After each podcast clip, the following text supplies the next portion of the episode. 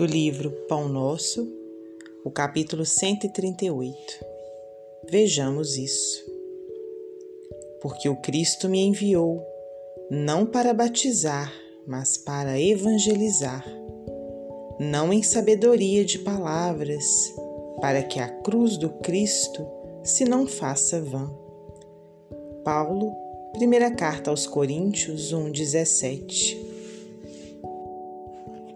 Geralmente, quando encarnados, sentimos vaidoso prazer em atrair o maior número de pessoas para o nosso modo de crer.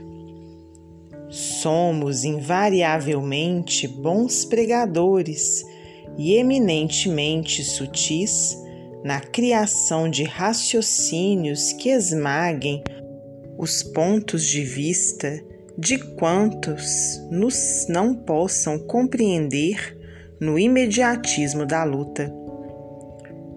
No primeiro pequeno triunfo obtido, tornamo-nos operosos na consulta aos livros santos, não para adquirir mais vasta iluminação, e sim com o objetivo de pesquisar as letras humanas das divinas Escrituras buscando acentuar as afirmativas vulneráveis de nossos opositores.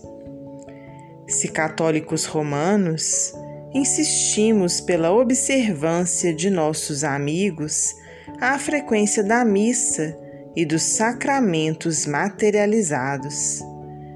Se adeptos das igrejas reformadas, exigimos o comparecimento geral ao culto externo e, se espiritistas, buscamos multiplicar as sessões de intercâmbio com o plano invisível.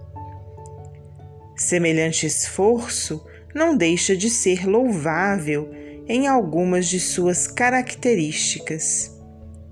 Todavia, é imperioso recordar que o aprendiz do Evangelho quando procura sinceramente compreender o Cristo, sente-se visceralmente renovado na conduta íntima.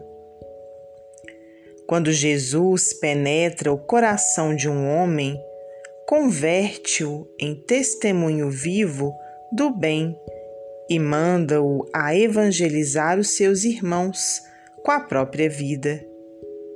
E quando um homem alcança Jesus, não se detém, pura e simplesmente, na estação das palavras brilhantes, mas vive de acordo com o Mestre, exemplificando o trabalho e o amor que iluminam a vida, a fim de que a glória da cruz se não faça vã. Emmanuel, Psicografia de Francisco Cândido Xavier